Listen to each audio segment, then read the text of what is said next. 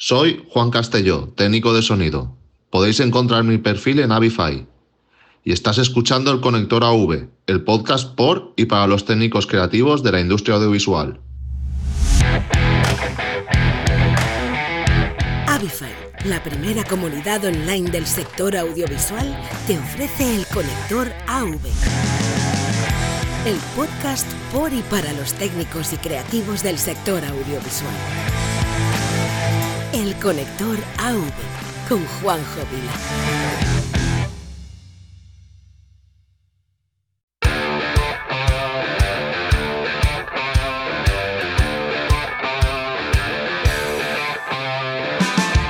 Hola y bienvenidos al episodio 54 del Conector AV. Hoy os traemos, hoy volvemos por fin a entrevistas a técnicos. Ya os dije que no quería abandonarlo porque es el motivo principal de este podcast, dar visibilidad a todos los técnicos que están detrás del escenario. Aunque también para no aburriros siempre con el mismo formato, pues íbamos a, a, ir variando. Y hoy, ya después de dos episodios, bueno, tres, mejor dicho, donde eh, hemos hecho otro tipo de entrevistas o tertulia, ahora volvemos a retomar un poquito el tema de, de, entrevistas a técnicos y además hoy vamos a conocer a una persona muy interesante. Es Jorge Cañón, que también, eh, por cierto, es uno de los formadores de Avify. Y esto no es algo casual. En Avify queremos garantizarte la calidad en la formación, formadores realmente que aporten valor, que sepan explicar, que, que, expliquen bien los conocimientos y que la gente quede contenta. De hecho, os lo decía el otro día en redes, una de las cosas que más me gusta de lo que estamos haciendo en Avify en respecto a la formación es que cuando un alumno nos prueba, repite. Y eso la verdad es que, lo que es lo que más nos impulsa a continuar trabajando porque nos está diciendo que estamos haciendo las cosas bien. Así que, bueno, hoy queríamos traerte a Jorge para que conozcas a, a, una de las personas que está haciendo, en este caso, el primer curso grabado. Eh, bueno, grabado, el primer curso híbrido, es decir, es una mezcla entre eh, que son sesiones grabadas, pero luego hay una sesión en directo, dos mejor dicho, en este, en este curso, con el profesor, donde él, él explica determinados conceptos y hay preguntas y respuestas que te pueden haber surgido durante la ejecución del curso. Y lo que más me gusta es el feedback que estamos teniendo de este curso porque teníamos muchas ganas de ver las reacciones de un curso eh, con sesiones grabadas y la verdad es que, que, son muy buenas, así que estamos muy contentos. Y yo que, que, he hecho el curso, que, lo pude hacer el otro día para, para, tener la experiencia, puedo deciros que Jorge explica eh, de maravilla. Y cuando oigáis la entrevista vais a saber por qué. Y es que eh, él tiene una vocación sobre el sector técnica, pero también tiene una vocación eh, orientada a la formación. Y, además eh, eh, explica cosas que, son muy evidentes en cuanto a la formación. Es decir, no por saber mucho de formación técnica vas a saber transmitirlo bien. La importancia de transmitir bien los conocimientos y sobre todo saber quién tienes delante para saber qué conocimientos debes transmitir primero. No es lo mismo tener a, un Niwi, a, un, a, una persona que acaba de, llegar y transmitirle ciertos conocimientos donde la experiencia en campo no es lo primero, lo primero es que tenga una base técnica importante que a gente que ya está experimentada, entonces sí que la experiencia en campo eh, tiene importancia. Y eso, todo eso lo vamos a hablar, pero bueno, no solo de eso, nos hemos liado hoy un poquito a la manta hablando de sonido inmersivo, porque a los dos nos gusta, y y bueno, hay un montón de cosas. La verdad es que la, la, la, entrevista me ha gustado mucho porque, bueno, hablar con Jorge vais a ver que, que es una persona que se explica súper bien y que además tiene las ideas muy bien amuebla, amuebladas y aún arriesgando... Eh, arriesgándolo todo, que volvió a ser freelance, eh, eh, tra estaba trabajando por cuenta ajena en diciembre de 2019, fijaos lo que os digo, volvió a ser freelance, con lo que supone que llegó la pandemia en, en marzo de 2020, es decir, una apuesta, pues la verdad es que cuando eh, llega la pandemia y te acabas de volver al mundo del freelance, pues vaya tela, ¿no? Pero bueno, le ha salido bien justamente porque él era una persona que, tenía una, bastantes habilidades en bastantes diferentes disciplinas y eso ha hecho falta durante la pandemia. Y de eso también hablamos, de la importancia. Es importante la especialización, muy importante, pero también es importante eh, el tener una, una, una, mente abierta a otros campos, a otras habilidades y sobre todo el hambre de aprender que tiene, que es brutal. Y nada, no te voy a hablar esta semana de cursos, ya los tienes ahí en comunidad.avify.net, así que te voy a evitar la cuña publicitaria que te llevo machacando un montón de tiempo. Pero bueno, si quieres que traigamos a alguien al conector AV, no, no lo dudes. Envíanos un mensaje a través de redes sociales o envíanos un mensaje a hola.avify.net. De verdad que acogemos todos los mensajes, incluso una sugerencia sobre el podcast, algo que, una idea que tengas sobre él. La idea de, este podcast es que te guste a, ti, a quien está oyendo ahora mismo, y cualquier idea es bienvenida. Nosotros aquí lo único que hacemos es intentar averiguar qué os puede interesar y traerlo al podcast. Ya no me extiendo más. Vamos ya con Jorge Cañón, dentro audio.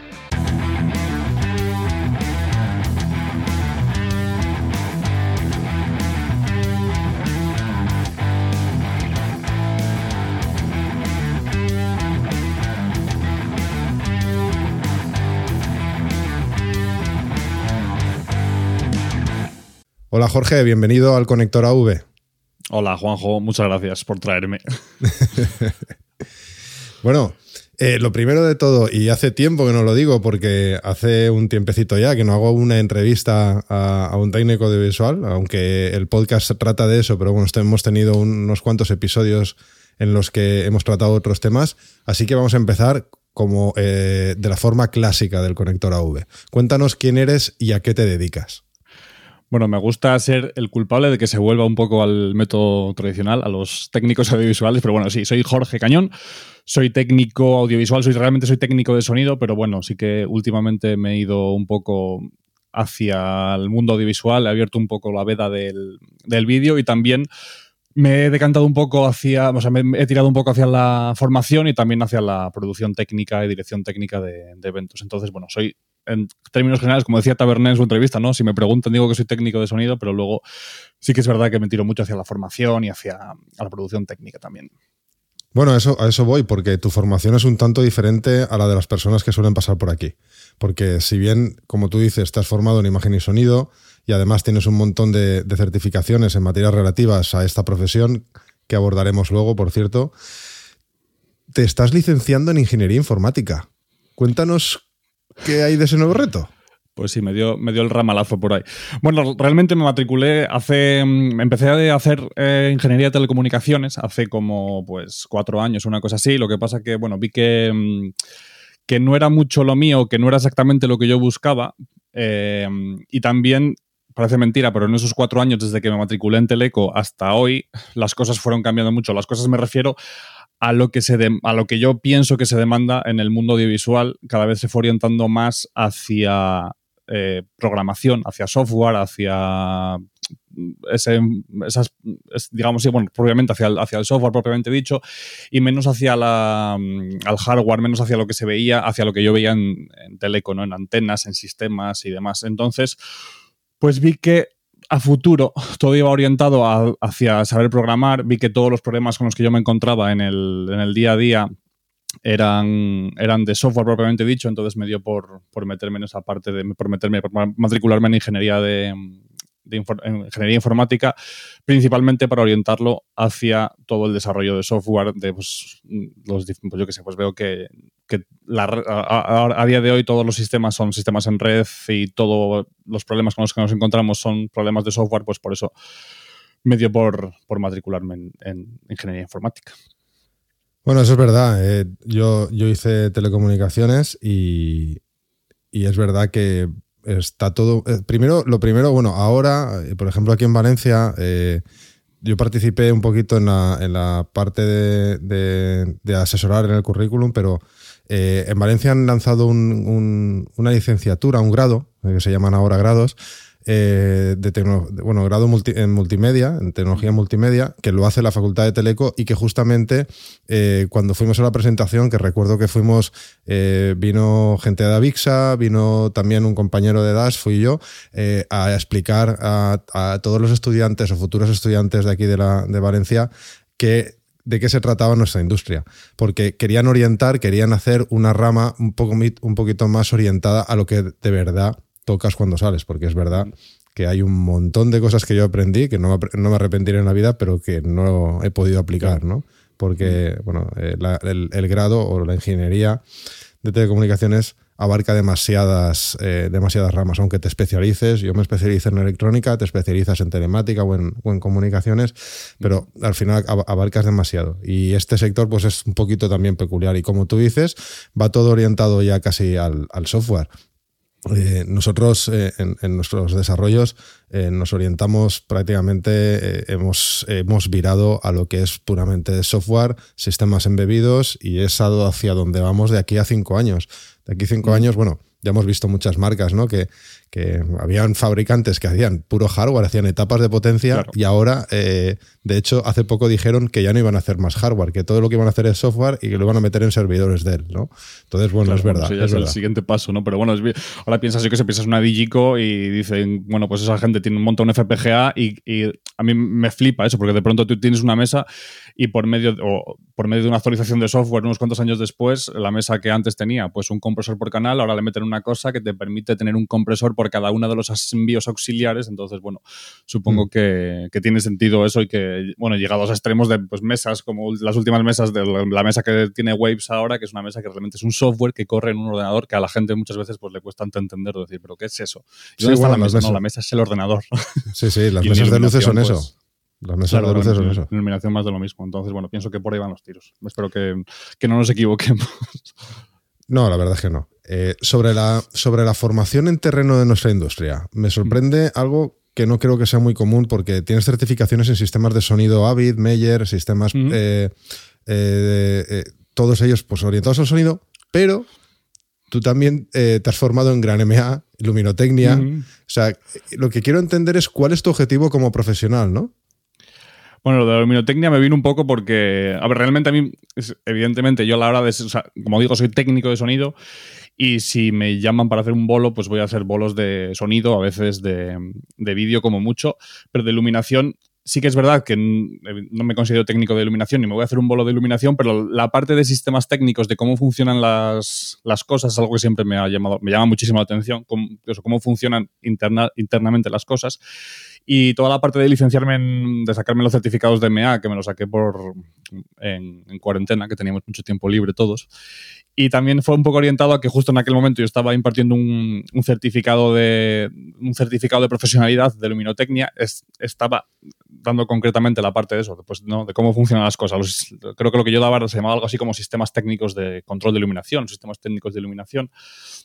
Entonces, por aquel entonces me empezó a, llamar la atención eso, cómo funcionaban las cosas, cómo realmente funcionaba una MA y también orientado un poco a todo lo que hablaremos luego, pues esos sistemas en red. Y yo a día de hoy cada vez tiene más sentido que los sistemas de control sean sistemas en red. No tiene sentido que yo tenga mi red de control de sonido o mi red de sonido y luego haya una red de, de vídeo, porque por definición las redes, pues la gracia está en que se puedan integrar todo, en que podamos eh, montar una red, propiamente dicho, por eso se, llaman así.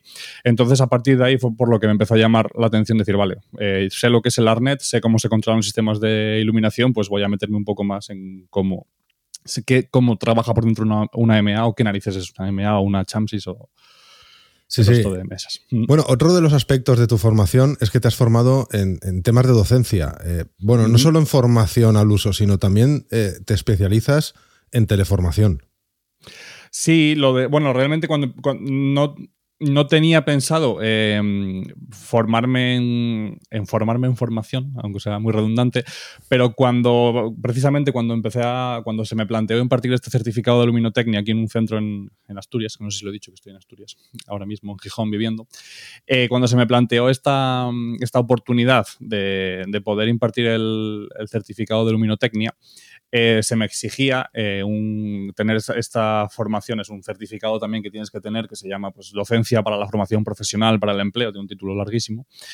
Y bueno, lo hice porque era una, mera exigencia del guion, es decir, para dar este certificado tú tienes que tener esa capacitación y me lo saqué como mero trámite, pero luego sí que es verdad que me, aprendí un montón de cosas que no me esperaba ni de coña que iba, que iba a poder, o sea, que, que, iba, que se iban a abordar dentro del certificado y me enganché tanto que luego incluso me, fui un poco más allá y me saqué otro certificado para, para poder formar virtualmente, es que llaman certificado de teleformación Y sí que es verdad que me sirvió mucho, tanto uno como el otro, me sirvió para ver cosas que yo pensaba que eran de una manera en cuanto a formación y que realmente pues eran de otra. Por ejemplo, por los exámenes. Yo me acuerdo cuando, lo hemos hablado alguna vez, que me acuerdo cuando Meyer decía, al principio cuando daban las, certificaciones de Meyer que tenía un examen y luego lo quitaron, cuando tú hacías el curso típico de Meyer de ajuste de sistemas, que tenías un examen al final y como que la gente se quejaba, o eso me, eso me habían comentado a mí la gente de Meyer en su día, como que la gente se quejaba y de pronto pues quitaron el examen. Y y yo, pues luego eso, viendo en, cuando estudié toda esta parte de formación, vi que, el, claro, el examen realmente no es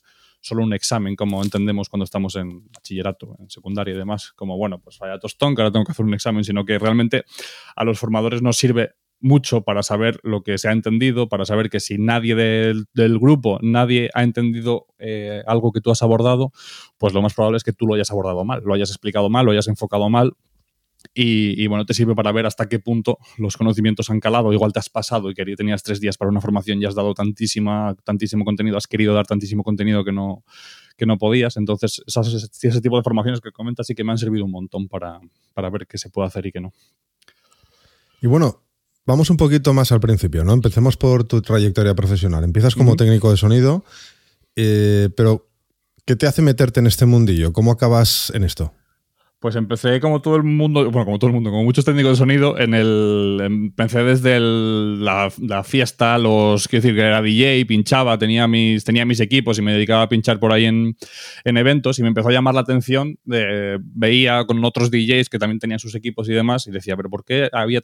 Me, me, fascinaba la diferencia que había de unos equipos a otros, de cómo sonaban unas cosas, cómo sonaban otros equipos, por qué a este le sonaba mejor que a mí, a mí qué podía yo hacer para que me sonase, para que, que sin gastar mi dinero mi equipo sonase más y mejor que otros. Entonces empecé a motivarme mucho por el. Me empezó a motivar mucho todo lo, que ahora, lo que ahora sé que se llama diseño y ajuste de sistemas de sonido, que de aquella era pues comprar un procesador y darle. y de retorcer botones hasta ver qué pasaba sin quemar nada. y eso me llevó unos años después a, allá matricularme en sonido y decir, vale, vamos a darle, vamos a darle forma a esto. Ya de aquella, pues ya empecé a también a hacer, hacer conciertos y ya, pues eso, empezaban a complicar un poco más las cosas. Era como, claro, estaba como empezando en el, en el, en el mundillo, tenía mis equipillos y hacía conciertos, pues, de, de pequeñas bandas y demás. Y fue toda esa curiosidad, digamos, lo mismo que a día de hoy, ¿no? Esa curiosidad de saber por qué narices eh, hay tanta diferencia de unos equipos a otros o por qué puedo, cómo puedo hacer yo para que esto suene mejor, lo que me llevó a decir, vale, vamos a ponerle nombre a las cosas y voy a, matricularme en sonido, propiamente dicho. ¿Y cómo sigue el resto de tu trayectoria? Ah, pues después de sonido me, fui a la antigua escuela de cine de, Ponferrada, que fue donde hice, donde estudié sonido durante dos años. Y después ya, ya me, vine hacia, me vine a Asturias hacer las prácticas de sonido en un, estudio de grabación y luego me quedé en, me quedé aquí, me quería quedar aquí en, Asturias y fue, pues mira, justo como lo que comentabas antes, ¿no? Me llamaba la atención eh, también la parte de iluminación de espectáculos. No tanto como digo, para ponerme a poder hacer un. para poder ser técnico de iluminación en un evento, sino para saber pues cómo funcionaban las, cosas. Yo sabía que quería ser técnico de sonido, sabía que quería trabajar como técnico de sonido en, festivales y en, eventos. Pero bueno, ya había tenido experiencia en el mundillo y ya veía que, bueno, que me facilitaba las cosas. Saber lo que era un par, saber lo que era un PC, saber lo que era un recorte y saber lo que era el DMX. Entonces dije, bueno, pues vamos a seguir enfocándolo en esa dirección. Me llamaba también la atención la parte de vídeo, que también se ve en, se ve en imagen, que fue lo que el certificado que aquí fue, bueno, antes se llamaba imagen, ahora no sé cómo se llama, pero también se había un montón de vídeo, también se había fotografía, entonces toda esa parte me llamaba la atención y, fue por eso por lo que, por lo que me decidí matricular en imagen. Luego me saqué un certificado de, de luminotecnia, este precisamente que luego estuve impartiendo hace un par de años y luego ya fue cuando dije, bueno, voy a dar el salto, me voy a meter en Teleco, aunque no duró mucho, como comentaba antes, pero bueno, luego ya por último, y hasta día de hoy sigo ahí con la, con la ingeniería, ahora ya en remoto, antes cuando, cuando me matriculé en Teleco fue presencial y ahora ya estoy con la ingeniería de informática que ya, ya me planteé hacerla online. Y a nivel de, a nivel de trayectoria como técnico, ya no solo en la ya no solo de la formativa.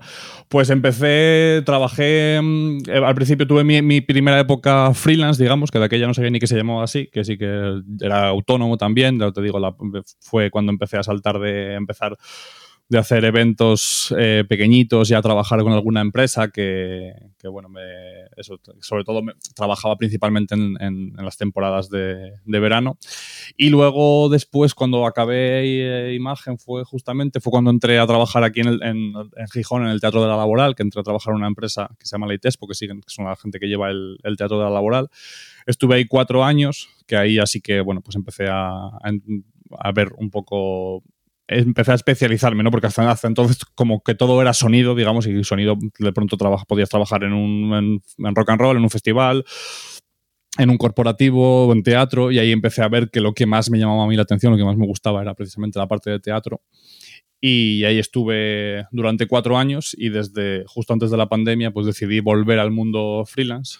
No, no fue un buen momento del todo para hacerlo, pero bueno, nadie sabía lo que iba a pasar. Entonces, justo en, diciembre de 2019 dije, venga, voy a volver a hacer, voy a volver a ser freelance, que el mundo del teatro, bueno, ya me, ya estuvo bien, digo, quería volver un poco a, trabajar con más gente, a moverme un poco más y, volví a ser freelance y ahora pues es lo que comentaba al principio, ¿no? De que ya ah, empecé a tocar más palos, pues ya no solo como, no solo el sonido, sino que empecé también a meterme un poco por la, por la formación, que fue algo que también me llevó a, a dejar el teatro y, también pues la parte de, producción técnica de eventos y demás. Sí, porque a, nivel profesional, ya no, no cuando te formas, sino ya cuando estás trabajando, durante tu trayectoria mezclas el trabajo, eh, por lo que he visto yo, mezclas trabajo técnico con el de docencia. Dada la cantidad de trabajos de docencia que, has hecho, entiendo que, que, es una de tus vocaciones enseñar. Eh, realmente es lo que más me gusta, sí, con diferencia. Eh, al principio, yo creo que como a todos los que somos técnicos y que luego nos dedicamos a hacer, a impartir formación, al principio me llegó un poco como, bueno, pues oye, tenemos esta necesidad concreta. Eh, el primer curso que di fue en una escuela de sonido de aquí de Asturias, que fue como, oye, queremos, tenemos esta necesidad de un curso de, de ajuste de sistemas. Y yo dije, bueno, yo sé, dije, me planteé, dije, bueno, yo sé, ajustar un equipo, sé lo que es un micrófono, sé andar con el Smart, y dije, bueno, pues no, puede ser tan difícil esto de, yo qué sé, contarles lo que sé. Luego me di cuenta de que sí, de que era mucho más difícil y de que, claro, tú puedes tener muy claro cómo se hace algo, pero el dar el paso a contarlo y que la gente te entienda, pues es un paso enorme que luego, como decía, me di cuenta de todo lo que había detrás cuando ya estudié, eh, cuando me certifiqué para ser formador precisamente, o sea, propiamente dicho. Mm, y, entonces sí que es verdad que luego, mm, cuando di esa primera formación, yo creo que me podían haber pasado dos cosas, que es que decir, esto no me merece la pena, esto es un dolor y son muchas horas lo que hay que echar para, poder dar una formación mm, que en la que la gente se quede con lo que tú quieres que se queden y demás, pero me, pasó justamente lo contrario, que es que me, pese, a que era un reto importante, me, me encantó, me llamó muchísimo la atención. Me gustó mucho ver cómo la gente se preocupaba, se motivaba por lo que tú le estabas contando y, además de todo eso me, gustó mucho, me sigue gustando a día de hoy, todo el... O sea, yo siempre digo que cuanto más aprendo no es cuando voy a dar un curso, o sea, no es cuando voy a recibir un curso de algo, perdón, sino cuando lo voy a impartir, porque, porque todas las dudas que surgen, porque es dudas que el grupo puede formularte que tú ni siquiera te habías planteado. O sea, tú piensas que yo que sé, vas a ajustar un equipo de sonido y pues eso se pone así porque se pone así y ya está. Y lo vas porque lo has hecho siempre así, porque te han enseñado que se ponía así. Pero de pronto alguien del grupo te dice, pero ¿y por qué se hace así? Y tú dices, pues no tengo ni idea, la verdad, porque siempre se ha hecho así. Es cuando empiezas a indagar y empiezas a buscar y es uno de las es algo que luego te sirve para las siguientes formaciones que, que, puedas dar sobre el mismo tema. Entonces sí que sin duda es algo de los... La formación es lo que más me, lo que más me gusta de todo lo que hago, pero sí que es verdad que es muchísimo el tiempo que, el tiempo que te supone preparar una formación de unos días. A mí me supone un montón de tiempo aunque la haya dado varias veces, aunque haya hecho la misma formación, mm, siempre vuelvo a cambiar cosas, vuelvo sobre cosas, eh, miro las dudas de lo que habían, de lo que me han formulado, las cambio, cambio el orden porque creo que se puede hacer mejor. Entonces, sí que me gusta mucho y si no hago más es porque por límite de tiempo y porque también me mola hacer bolos de vez en cuando, pero sí, la verdad que la formación sería el, top. Bueno, bueno, ahí, ahí voy, ahí voy, porque, bueno, en, nosotros cuando desarrollamos producto, la, gente que, que, tenemos en desarrollo también también viene de este mundo, ¿no? Y, bueno, llega un momento que te dicen, no, no, yo me, voy a, pasar un tiempo Eh, o, no voy a dejar de hacer bolos porque es que si no me voy del mercado. Eh, me voy del mercado en el sentido de que pierdo la perspectiva y no desarrollo un producto eh, conforme a las necesidades que realmente tienes, que se te das cuenta cuando estás ahí. No, no solo es hablar con quien lo usa, también es usarlo, ¿no? Claro. De hecho, en mi, en mi, caso, aunque yo no hago bolos, pero cuando uso alguna vez algún equipo mío, sí que me doy cuenta de muchas deficiencias que por mucho que te las hayan dicho, hasta que tú no las experimentas por por tu propia, eh, por tu propia experiencia, pues no, no acabas de caer en, lo realmente necesario que es una feature u otra, ¿no? En el campo de, la formación o, de ser técnico, como tú dices, es importante, es muy importante que en el sector de la docencia de, este, de esta industria siempre vaya acompañada con trabajo de campo, ¿no? Eh, bueno, yo creo que es importante, pero no lo es todo realmente. O sea, es importante que alguien que vaya a dar una formación sobre, vamos a poner, sistemas técnicos de, iluminación, pues sepa, eh, yo qué sé, habitualmente qué equipos se suelen utilizar para distribuir DMX, para distribuir ARNET. Pero sí que es verdad que no, no lo es todo, me refiero a que puede que estés que estés constantemente metido en el trabajo de campo y que sea lo que decía antes, ¿no? Que seas muy bueno haciendo algo, haciendo, pues, montando sistemas de Arnet para festivales enormes, pero luego te cuesta esa parte de, de transmitirlo al grupo o de ordenar la, o de, ordenar la información. A mí fue algo que me, pasó precisamente cuando, cuando me llamaron para dar el certificado de luminotecnia. Me lo comenté con muchos compañeros y era como, bueno, pero ¿qué vas a hacer? ¿Lo vas a coger o no lo vas a coger? Porque realmente tú no eres técnico de luces. Y yo decía, eh, es verdad que no soy técnico de luces, ni mucho menos, pero mm, con todas estas formaciones que ya he preparado me he dado cuenta de que una de las partes más importantes es, eh, sí, evidentemente, pues, saber lo que comentaba, qué, qué, cosas, qué dispositivos se utilizan en un, en un, montaje real. Pero otra parte muy importante es poder organizar la información que tú tienes o poder, o sea, preparar la formación propiamente dicho. Es decir, vale, ¿qué, ¿cuál es el contenido que voy a dar? ¿Cómo lo voy a ordenar? Que a mí es una de las cosas que más me cuesta siempre. Es decir, ¿qué doy antes? Porque si hablo de esto sin haber hablado de esto no se entiende, pero al revés eh, me, me van a faltar recursos para explicar lo que quiero explicar. Entonces, es importante eh, conocer el trabajo de campo o sea, estar de ello, podemos decir para, para abreviar, pero tampoco lo es todo. Y yo ahí sí que hago una diferencia muy grande eh, en función de la formación que tú estés dando, porque, o sea, de a, quién va orientada esa formación, porque yo, por ejemplo, cuando doy formación a gente que está que acaba de salir de una FP o que, o que, es, o, que está en una FP o gente de estos, este tipo de certificados de, profesionalidad, que son cursos de, de personas que vienen de otros sectores y quieren reciclarse o quieren renovarse o quieren meterse en este sector y, vienen de cero. Entonces, en ese caso, mm, bueno, es importante que yo les cuente un poco la vida real pero también es, pero es más importante la parte de, bueno, empezar de cero. E incluso hay, una, hay algo que pasa muchas veces que es que la experiencia te hace como, si estás constantemente trabajando eh, de ello, es algo como que te, que te, hace alejarte un poco de las bases de esos cimientos que muchas veces son necesarios, porque hay demasiadas cosas que das por sabidas. Dices, bueno, pues yo qué sé, pues sí, un MX, pues sí, claro, es así. O sea, es como que para ti es así, dices que es así y ya está. Y sin embargo, en la otra cara de la moneda, el otro, tipo de formaciones que pueden ser pues formaciones concretas para una, digamos, una empresa que tiene una necesidad concreta porque se han comprado un montón de CL5 y de Ríos y de cosas que llevan Dante y necesitan eh, formación en ese sentido. Ahí sí que me parece fundamental que tú lo que los contenidos que vayas a dar sean, estén alimentados por tu trabajo de, campo y decir, vale, sí, eh, os vais a comprar este Switch. Está muy guay porque es muy barato, pero cuidado porque ese Switch eh, me pasó el otro día en un festival al sol que se calienta porque no tiene ventilación. Sí, es muy silencioso y para teatro está genial, pero al sol no aguanta y si como se calienta mucho se va abajo el Switch y te quedas sin red. Entonces, en ese tipo de formación más orientada a profesionales, pues ahí sí que me parece muchísimo más importante precisamente tener, tener todo ese bagaje de, estar en el, en el meollo. Hmm. Bueno, y, tu formación y dedicación, eh, no solo en sonido, sino como hemos hablado, en otros campos del mundo audiovisual, te, te han permitido diversificar en estos malos tiempos. Por decirlo de otra manera, tus múltiples habilidades adquiridas han hecho que capearas mejor la crisis que si hubieras, si en, en su día no hubieras tenido inquietud por otras disciplinas y solo hubieras sido un técnico de sonido directo? Hombre, pues sí, yo o sea, sin duda, sin duda. Eh, también es verdad que pienso que lo que que lo que pasó el año pasado, que decir, toda esta crisis, toda esta mm, pandemia tan brutal, pienso que nadie nos la, nadie nos la esperábamos y entonces, bueno, eh, Sí que es verdad que, yo el año pasado no paré, de, no paré de trabajar, me fue cuando más trabajo tuve de producción técnica de, pues, de eventos, de exposiciones, porque sí que es verdad que toda la, toda la, todos los, al menos lo que pasó aquí en Asturias, ¿no? que todos los ayuntamientos, todas las entidades públicas, los organismos públicos reubicaron sus, sus, partidas económicas de conciertos a instalaciones audiovisuales, a pues bueno, diversas, diversas formas de cultura, pero más compatibles con la, con la situación sanitaria.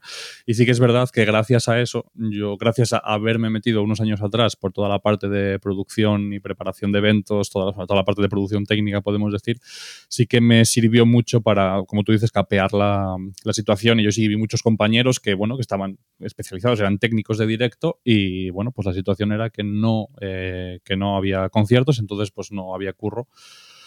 Y vimos sobre todo mucha gente en, en, otra región. Aquí, bueno, como había poquitos eventos, pero somos pocos técnicos, pues más o menos fuimos funcionando. Pero compañeros de Madrid que veía que, claro, no había eventos y hay muchísima gente. Y sí que es verdad que vi que, era, que fue mucho más problemático para, para ellos que para, que, bueno, que para, para otro personal que sin estar tan especializado pues, pues tuviese más, bueno, otros diferentes campos de actuación, digamos. Bueno, eso lo vimos también en el anterior episodio cuando eh, hablando con dos empresas de, de, instalación, sobre todo de integración, ¿no? Pero bueno, es instalación al final, decían que habían tenido que, bueno, que habían tenido que tirar mucho de, de, de técnicos de eventos porque a ellos como, como se demostró en el episodio, pues no les había parado el trabajo, incluso les había aumentado en ciertos aspectos, ¿no?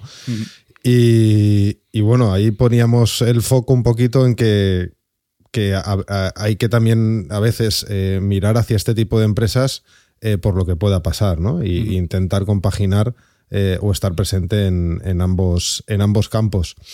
Tú hablabas de que sobre todo te especializaste en teatro. Y en el teatro te has metido en sonido inversivo, creo. ¿Has hecho alguna eh, cosa? Cuéntanos sí, la experiencia.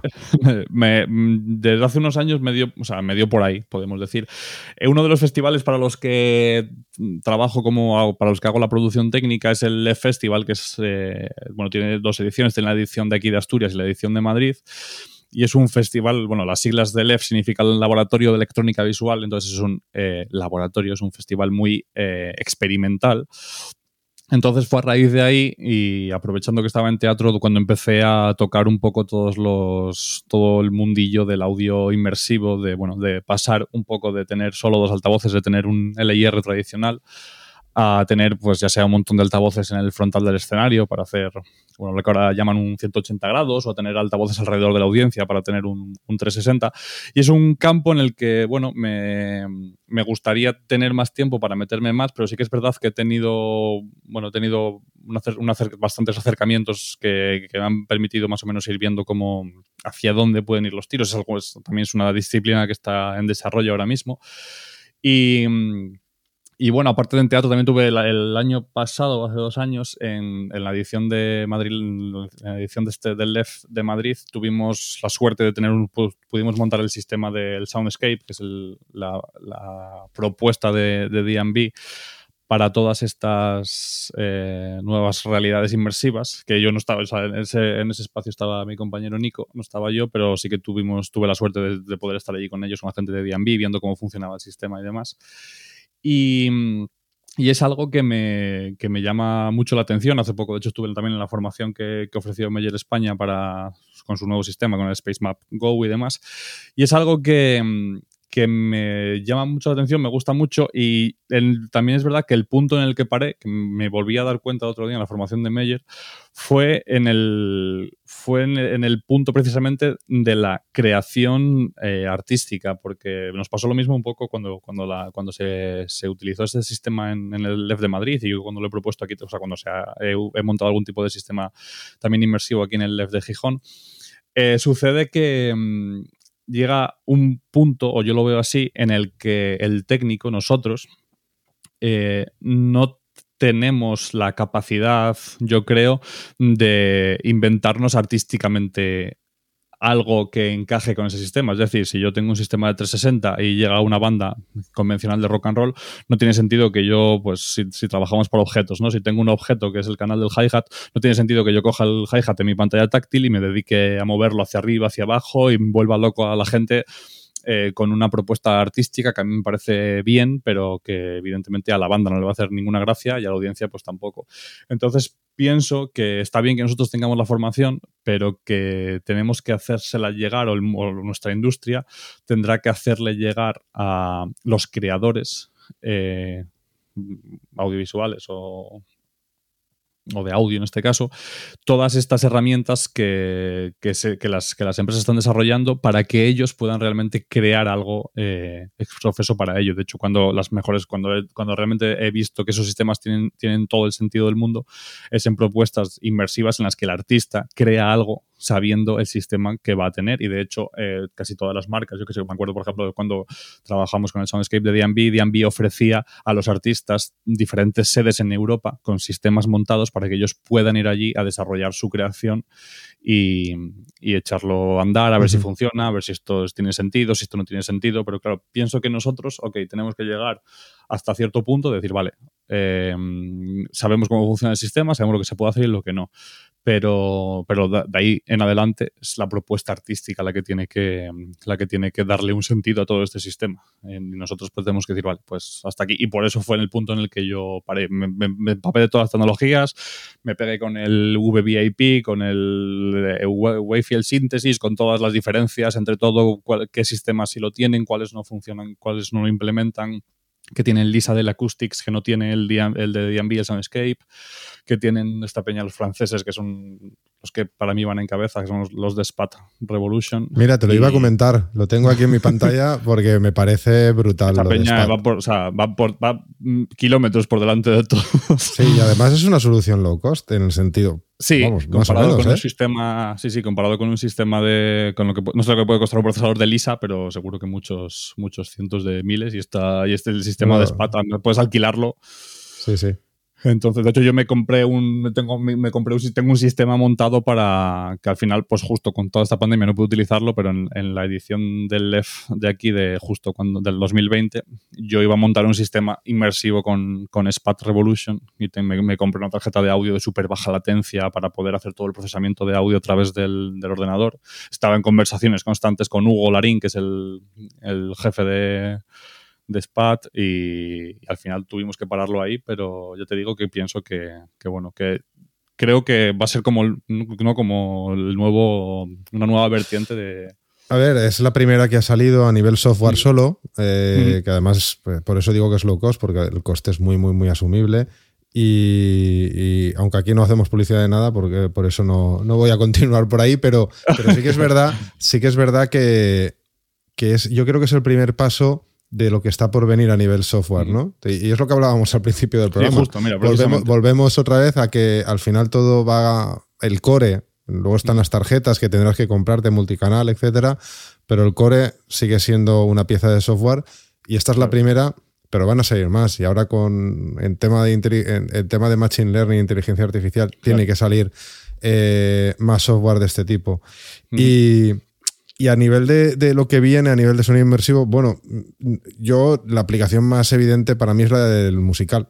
Eh, no sé, para mí es una aplicación bastante evidente de, sobre todo de mejora de, lo que es de mejora de lo que es el show, ¿no? Es decir, como tú decías, un artista, un, un, equipo, un, grupo de rock, pues sí, puede, puede tener puede, aplicar la inmersión para mejorar el show, pero yo creo que donde realmente se nota es cuando tú tienes sonidos que te vienen, por un, te vienen de un lado y de otro por una razón, porque ocurre algo en el show, eh, porque estás contando una historia y viene algo por detrás o viene algo por el lado. Y, yo creo que en un musical o en una obra de teatro al uso también. Claro, si el eh, diseñador lo quiera así por algo. Claro, y, además hay, hay, un diseño que, tiene una razón de ser y, bueno, yo lo veo así. Y también es verdad que, que bueno, ahora acaba de salir Apple con su con su eh, con su Apple Music, que ahora todo va a ser con sonido inmersivo para a nivel consumo en Dolby Atmos y además Radio 3 también está emitiendo en Dolby Atmos. Es decir, el tema del sonido inversivo a nivel de auriculares está claro que, que está muy superado y que con Dolby Atmos for Headphones, por, ejemplo, pues eh, eh, ya se está consiguiendo. Pero sobre todo, eh, lo que quiero decir con esto del mundo del consumo es que se está culturizando a la gente en apreciar el sonido inversivo. Claro.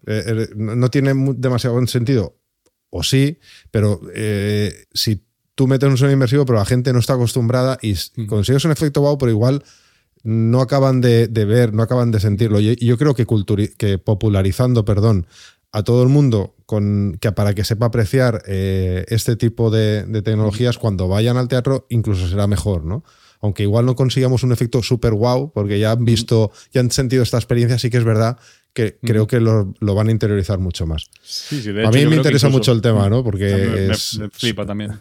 yo creo que a veces es incluso se puede buscar o yo cuando más me ha sorprendido este tipo de sistemas de bueno pues inmersivos podemos llamar por, generalizar audio espacial lo llamo yo porque me, parece más sí el otro día tenía yo una discusión en Twitter con uno de los gurús de Apple en España sobre, sobre el sonido espacial porque él decía que el sonido espacial era un sonido que Apple decía que cuando tú tienes el iPad y tú te giras la cabeza, el sonido te viene siempre del iPad. Y yo digo, joder, para mí el sonido espacial no es eso. Eso es para mí sonido posicional. Y tuvimos ahí una conversación en Twitter bastante enfrascada. Al final le, lo di por perdido porque el tío, como es, de hecho, es el que más sabe de tecnología de este tipo en España. Y al final dije, mira, yo soy un, un Mindundi, lo dejamos estar. Pero ahora viene Apple con el Dolby Atmos metido en Apple Music y entonces también lo llamo sonido espacial. Y estuve tentadísimo a decir, ¿ahora qué? ¿Ahora qué? ¿Ahora qué? ¿Ahora qué me dices? El audio que nos lo dejen a nosotros. sí, entonces lo, que, cuando más eh, yo me, más me ha llamado la atención, pero bueno, por, por de formación profesional, estos sistemas de audio espacial ha sido cuando precisamente no buscaban un efecto wow, sino que buscaban todo lo contrario. Hace como tres años estuve en, uno de los pocos teatros que yo conozco que lo tienen instalado, que es en, Francia, en, en Chaillot, que está en, es un teatro de París que está muy orientado a danza y demás, y el sistema que tienen no tiene una PA convencional, sino que tienen un montón de... Ellos trabajan con Amadeus, que es una marca de, altavoces y de sistemas francesa que son espectaculares. Y tienen un montón, o sea, en, la primera vara, digamos, tienen como 12 o 14 puntos de sonido, fuentes puntuales de, de sistemas coaxiales de 12, 12, pulgadas y motor, y tienen un procesamiento que también pues, funciona igual por objetos y demás. Y ellos no, no buscan nada, no, no, buscan nada espectacular, no buscas que digas, Dios, cómo se acerca hacia mí el sonido, sino buscan que lo que tú tengas en escena sea realmente lo que ves. O sea, buscan que el sistema pase lo más, lo más desapercibido posible. Y la verdad es que es, o a mí me, impresionó muchísimo porque, mm, o sea, realmente ves que no, no notas que haya ningún. Yo, o sea, yo porque sabía, porque también me llevo bien con el, con el director de allí, del de, o sea, con el director de sonido, y me explicó cómo funcionaba el sistema y todo este rollo. Pero claro, eh, tú no notas que hay, o sea, la audiencia general no nota que hay un sistema de sonido y a mí eso me parece, pues como la otra, la otra parte que también me parece impresionante y a mí es lo que más me atrae, digamos, de cara a, lo que tú dices, a teatro, por ejemplo, decir, vale, tener un sistema de, sonido para teatro y que no se note que está ahí, me parece espectacular. Bueno, ya continuando un poquito con otros temas, si no nos podemos tirar aquí toda la, Sí, porque el, audio. Pero bueno, también veo que has dado formación en redes de audio digital. Como, bueno, yo he dicho, mis formaciones de telecomunicaciones, pues bueno, este tema a mí me obsesiona un poco. Según lo ves tú, ¿cómo está el sector en conocimientos de redes? Mm, es también, bueno, como ves no tengo ninguna respuesta concreta y clara, sino que siempre tengo como las dos vertientes y aquí me pasa un poco lo mismo. Y es que mm, Pienso que, bueno, sí, la respuesta fácil podría ser, bueno, creo que el sector tendría que hacer más, todos tendríamos que hacer más por, documentarnos en todas las, cómo funcionan las redes, en, bueno, en formarnos en redes, ¿no? Estos cursos que estamos eh, viendo ahora que están tan de moda y es normal. Pero por otra parte, sí que pienso que, quizá no tenga tanto sentido, porque mm, últimamente, a medida que la tecnología avanza, también eso tiene que ver con lo que hablábamos del software y demás, a medida que la tecnología avanza, eh, los fabricantes, los diseñadores los sistemas, eh, hacen que todo sea mucho más fácil y que todo se conecte. Solo quiero decir, yo en. Sí, vale, tengo una formación espectacular de redes. Mira, pasa cuando haces el, el Dante nivel 3, que lo comentaba otro día con un colega. Sí, pues me hice el Dante nivel 3 y, joder, la verdad es que es difícil, no sé qué, y tal. Tiene unas cosas que, bueno, ya es más avanzado y tal. Pero realmente son cosas que mm, luego no, no, tienen demasiada aplicación en el día a día, yo creo, y incluso la propia empresa que desarrolla esos sistemas en red se, se esfuerza en que no tenga demasiada aplicación. Quiero decir, yo puedo saber lo que es una IP, puedo saber cómo colocar dos equipos que tengan que estén en una, IP que esté en el mismo rango para que se puedan ver entre ellos. Eh, puedo saber que la máscara de su red me ayuda a tener una red más grande, más pequeña, pero me da igual porque yo luego voy a tener una red de Dante y, los dispositivos Dante tienen sus protocolos para descubrirse a sí mismos y poder enrutearlos el audio entre ellos y ya está. Y ya ni te hablo de redes de vídeo como NDI, que NDI sí que le importa una mierda a todas las. O sea, NDI funciona siempre, funciona perfectamente y ya está. O sea, tienes un flujo de NDI, abres el NDI monitor, lo que tengas que abrir y ya está. Ahí, están, ahí te está contando los flujos que tienes en la red y no tienes que preocuparte de nada más. Entonces, por una parte, eso, las, las, compañías cada vez están esforzando más en que no necesitemos una formación en, en, redes. Y donde yo sí lo veo más necesario, veo más interesante que estuviésemos todos y todas formados, es que... Mm, a la hora de, resolver problemas o de complicarnos la vida. Porque sí que es verdad que muchas veces, ¿con, qué me refiero a complicarnos la vida? Pues yo que de pronto que quiero entre mi control, de, entre mi FH en el escenario, tener solamente una fibra o dos fibras redundantes y por ahí pasar control de iluminación, control de vídeo, vídeo. Eh, control de audio, control de tapas, Dante y todo lo que se me venga encima. Entonces, si quiero hacer eso, ahí sí que evidentemente no hay ningún protocolo que esté pensado, ni creo que lo haya nunca, que diga, vale, soy el protocolo de que todo se entiende con todo y tú puedes tirar la fibra y yo me administro. Eh, entonces ahí sí que es verdad que entiendo que ya tienes que preocuparte un poco más, de, pero realmente porque te estás complicando la vida. Eh, tienes que preocupar más de que es una VLAN, de poder segmentar el tráfico, de que el ARNET si es multicast me puede saturar y me puede tirar todo abajo. Entonces, eh, ahí, en, esos casos y a la hora de resolver, de resolver problemas, pues sí que pienso que tenemos que tener un, bueno, pues una base de, de conocimiento de redes pero es que muchas veces ni, yo qué sé, yo siempre que me enfrento muchas veces a problemas de, con sistemas Dante, es que ni siquiera es un problema de que digas, yo qué sé, lo tengo todo bien, pero es que resulta que el firmware de este dispositivo no está actualizado, entonces pues el problema viene de, tampoco es que yo, mi, que mi base de redes, o sea, mi red está mal montada, sino que tengo problemas porque el sistema ese día pues pues no, no pues eso, son cosas del propio, claro, no está optimizado el sistema del propio Dante y tal que me ha pasado, a mí me han pasado en, formaciones de redes de, oye, pero a mí me pasa una cosa con el río este, no sé qué, porque tengo que montar aquí el dispositivo, tengo que montar en la Yamaha, no sé qué. Digo, a ver, estamos, estamos dando un curso de redes. Claro, la implementación que haga Yamaha del Dante, que luego a la capa de, Dante le añaden otras capas suyas de, para mejorar y para facilitarlo, eso ya es como, bueno, tendríamos que darle un curso de esto en concreto. Entonces, bueno, para mí esas son las dos, la, la, respuesta dual, ¿no? De que por una parte son los, las empresas cada vez se esfuerzan más en que no necesitemos formación porque todo es más fácil. El ejemplo es NDI. Y por otro lado, pues sí que es la, formación la veo importante por curiosidad y, por, y a la hora de complicarnos la vida o de, o de resolver problemas. No sé cómo lo ves tú también. Si... Bueno, desde mi punto de vista como fabricante, el, cuando, cuando nosotros diseñamos un protocolo que tenemos sobre audio sobre IP, mm. eh, que es más orientado no tanto a, a, tiempo real, sino más orientado a distribución, a cambiar lo que es la tecnología de 100 voltios por, por un sistema digital. Eh, también lo orientamos a eso, o sea, a que no tengas que hacer nada. Simplemente, de hecho, la primera versión tenía un, un, un, potenciómetro al que metías el destornillador para cambiar de canal. Porque queríamos que hasta una, una persona sin ningún tipo de formación simplemente ponía canal 2 y el otro, eh, emisor canal 2, receptor canal 2 y ya está, ya, funciona. Y, funcionaba. ¿Qué pasa? Que cuando haces un, un hotel o haces un aeropuerto o, haces... Eh, ahí las cosas se complican, porque entonces ya te empiezas a meter con bastantes switches de bastantes diferentes marcas, que algunos tienen IGMP snooping, otros no. ¿Y qué coño es el, IGMP snooping, no? Entonces eh, ahí te empiezas a dar cuenta... Y, te empiezas a dar cuenta, pues eso, que eh, otro que ha metido una IP igual que este, no, no, no abre el WiSAR, no se da cuenta, y entonces ahí empieza a complicarse. Es decir, cuando una, la instalación es sencilla, es muy fácil el, diseñar un sistema eh, plug and play. Cuando la instalación empieza a ser muy grande eh, o empieza a complicarse un poco, ahí empiezan a entrar tantos factores que es muy difícil eh, realmente. Cuando hablamos, por ejemplo, de NDI, que tienes una instalación donde tienes un emisor, un receptor y una red pequeña, por decirlo de alguna manera, no es demasiado problema. Pero distribuir, yo entiendo, y no lo sé, porque no lo he hecho nunca, eh, que igual distribuir todo un sistema de, de, vídeo por NDI en un hotel, por ejemplo, con 500 habitaciones, no debe ser fácil, ¿no? Debe, debe ser algo más complicado que abrir el monitor.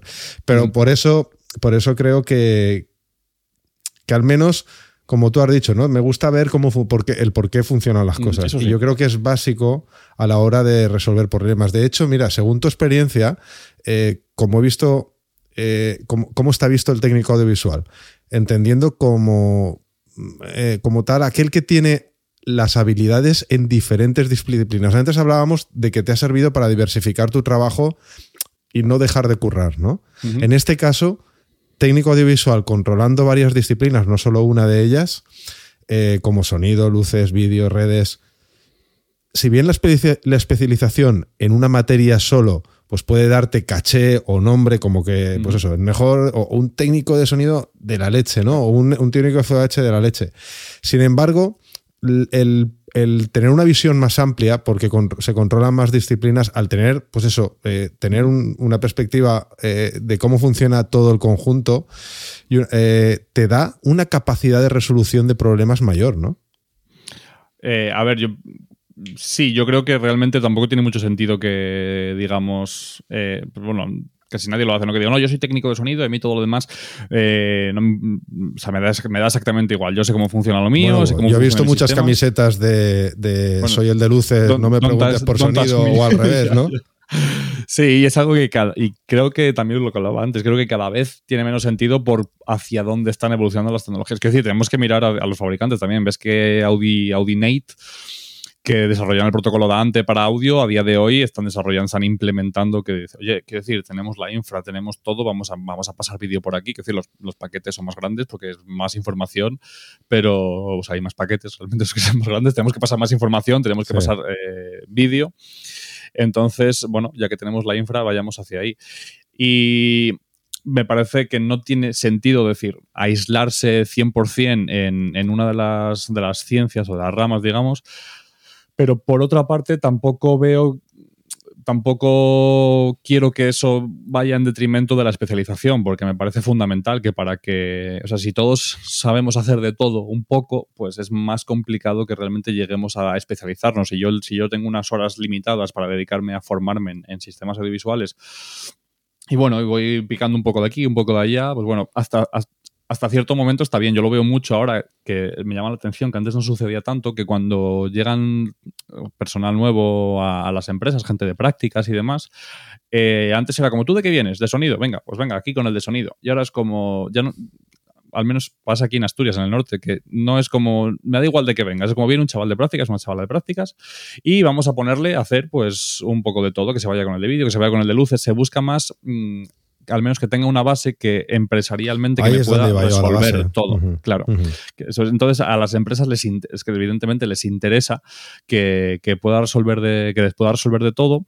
Yo insisto con la idea de que, claro, cada vez está todo más unificado, las redes unifican todos nuestros sistemas de control, pero me daría mucha pena y mucha rabia realmente que eso hiciese que se perdiese la especialidad. No, es que ahora tengo que, ahora tengo que ver de vídeo, me estoy poniendo con no sé qué de vídeo, ahora me estoy poniendo con no sé qué de audio y que se perdiese realmente no, mira, a mí me gusta el ajuste de sistemas. Yo sé, yo me tiré tres o cuatro años que siempre que tenía tiempo libre me dedicaba a, estudiar y a ver cosas de ajuste de sistemas, a leer libros de ajuste de sistemas, porque es algo que hay mucho, gracias a Dios, mucha información. Me hice todos los cursos que pude de ajuste de sistemas y me especialicé muchísimo porque es algo que me llamaba mucho la atención. Y si yo hubiese tenido, porque mi empresa me lo exigiese o por cualquier otra razón, la necesidad de pues decir, no, la verdad es que me toca aprender esta mesa nueva de luces y no sé qué, no, es que ahora llega una cámara de vídeo PTZ y tengo que saber cómo controlarla y cómo tal. Pues no hubiese podido especializarme tanto en algo que realmente me gusta y que pienso que el hecho de que haya mucha gente especializada, o sea, que haya gente especializada en determinados campos, hace que, avancemos realmente, cosa que nuestra industria avance porque es la forma de, moverlo y de dinamizarlo. Y, bueno, ya para cerrar el círculo, eh, tienes experiencia en, producción y dirección técnica. Eso mm, sí, última, ya te digo, fue sobre todo es el, el, festival. Empecé a trabajar con este, con el festival, con el Festival, que fue cuando más, donde empecé haciendo precisamente diseños de sonido de diseños de sonido inmersivos y probando diferentes cosas, asesorando artistas cuando venían aquí en residencia técnica y demás. Y luego, pues cuando ya me, me, establecí como freelance de nuevo hace unos años, empecé a trabajar con, con el festival y con, pues, realmente es un colectivo que hace varios festivales y demás, y empecé a trabajar con ellos en la parte de producción y, dirección técnica y demás. Y es algo que, bueno, lo llevo haciendo muy poquito tiempo, me gusta mucho, me llama muy la atención y todavía estoy, yo creo que bueno, igual hablo desde la inexperiencia, pero pienso que así como en, si vemos la rama, ¿no? De imagen, iluminación, sonido, eh, imagen y, realización, y luego está como producción, ¿no? Que sería la, cuarta dentro de la familia. Si bien pienso que eso, vídeo, iluminación y sonido, eh, las cosas están como, la forma de trabajar está más clara, en producción es como mm, cada festival, cada empresa, cada persona incluso trabaja con sus diferentes, tienen sus diferentes métodos de trabajo y así como todos los técnicos de sonido, pues eh, si utilizamos una mesa y sabemos cómo funcionan estos sistemas y todo está como más, hay menos margen de, improvisación o de trabajar como nosotros queramos porque se trabaja así punto. En producción y en producción técnica, que es lo que yo, lo que yo hago, sí que veo que hay como muchas formas de hacer las cosas y ahí estoy a día de hoy todavía pegándome con cómo trabajar con la información, cómo poder compartir la información, que cómo, yo qué sé, pues implementar bases de datos para trabajar con toda esa información y que sea más, más fácil de compartirla y demás. Entonces, bueno, ahí estoy de momento lo hago y lo hago, o sea, mucho, ya te digo que el año pasado sobreviví gracias a eso, pero bueno, todavía estoy en esa, en esa fase inicial. Me noto como al principio de cuando empecé a hacer sonido, que era como, vale, bueno, esto sea, como cogiendo, viendo las cosas, anotando todo de, vale, esto se hace así, pero a ver cómo podemos hacerlo de otra manera para que sea más fácil y demás. Entonces sí, por ahí va, ahí estoy em, empezando todavía. Soy, soy un bebé de producción. un niwi. Sí, sí. Muy bien. Pues bueno, para terminar, recomiéndanos a una persona para traer al podcast. Pues eh, yo creo que hay que volver a los técnicos.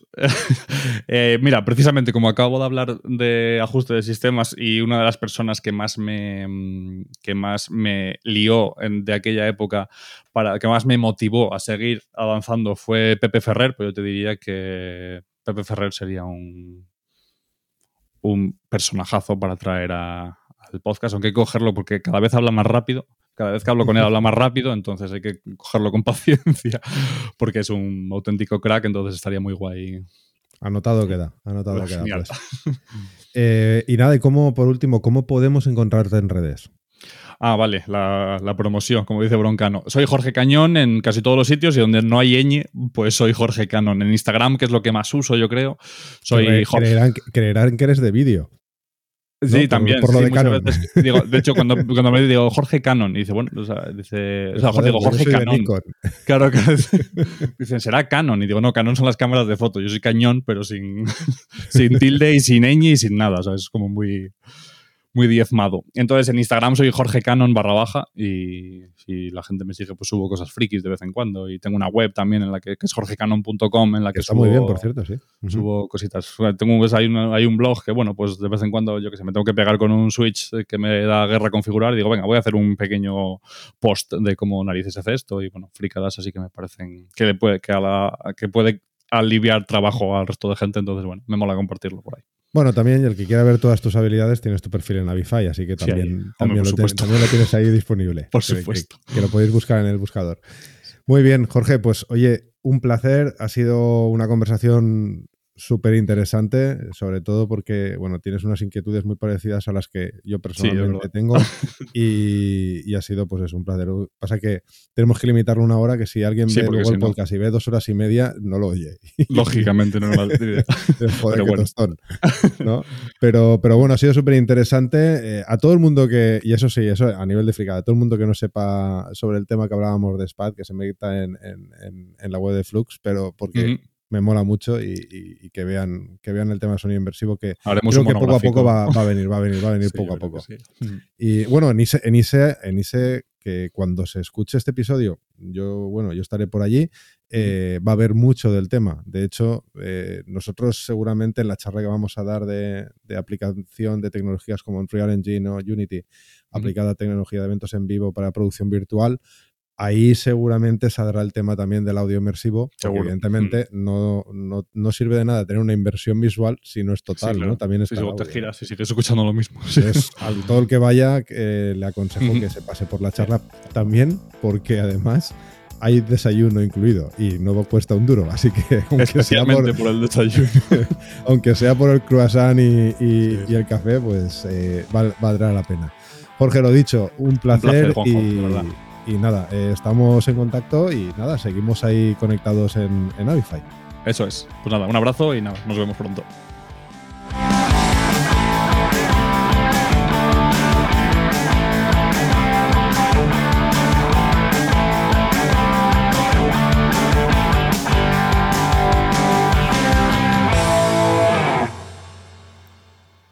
Y hasta aquí el capítulo de hoy con Jorge Cañón. Espero que te haya gustado. Ya sabes, cualquier comentario que nos quieras dejar en nuestras redes sociales, las del Conector AV, en Instagram, en Facebook, en Twitter, en LinkedIn, donde sea. Y, o bueno, mándanos un mensaje también a hola.avify.net y de verdad estaremos encantados de recibir tu feedback, de saber qué te parece, de cualquier idea que nos puedas sugerir. Y nada, espero que estés ahí en el siguiente episodio, que será el 55. Hasta luego.